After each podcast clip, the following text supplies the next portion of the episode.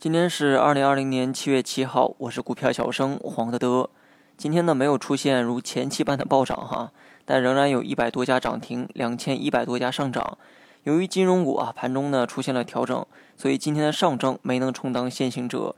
相反呢，一直尾随在后的创业板啊开始领涨。上证涨得高呢，主要是被大金融给顶着。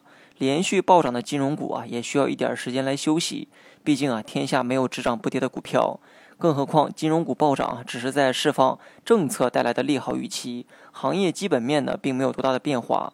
既然是预期带来的暴涨，那么涨多少不仅要看市场的预期有多高，还得看上头允许它涨多高。那么通过前几天的暴涨啊，很多新手呢都明白了，大金融啊是牛市的先行者，尤其是券商。这句话的确没有错，但很多新手还不知道，真正牛市到来的时候，涨得最高的不是券商银行，相反的，这类大蓝筹在牛市的浪潮下，往往是涨得最慢的那一批。毕竟人家盘子大，动作慢。金融股存在的意义呢，都是为了服务实体业。如果金融股价格最高、最赚钱，那么一个国家的经济啊是不可能变好的。牛市开启前，券商呢往往都会提前大涨，就如近期的走势一样。但牛市真正到来的时候，即便券商有过大涨的基础，它也很难成为涨幅最大的那个。换言之呢，短期金融股的大涨啊，只是热点性质、炒作性质。就算牛市真的来临，金融股也很难成为领涨的板块。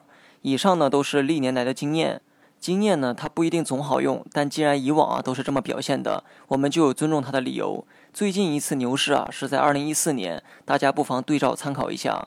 短期金融股啊，的确是很强势，但不要把追热点带来的成果误会成把握住了牛市主线一样，这会蒙蔽你的双眼，干扰你今后的判断。最后呢，说一下大盘，今天呢，终于收了一个阴线哈，上一个阴线还是在三千点下方出现的，这一根阴线给暴涨的趋势啊踩了一脚刹车，但是趋势本身呢，并没有破位，只是没有了之前那般疯狂的赚钱效应而已。昨天呢说过哈。日线出现中大阴线的话，可以预期调整。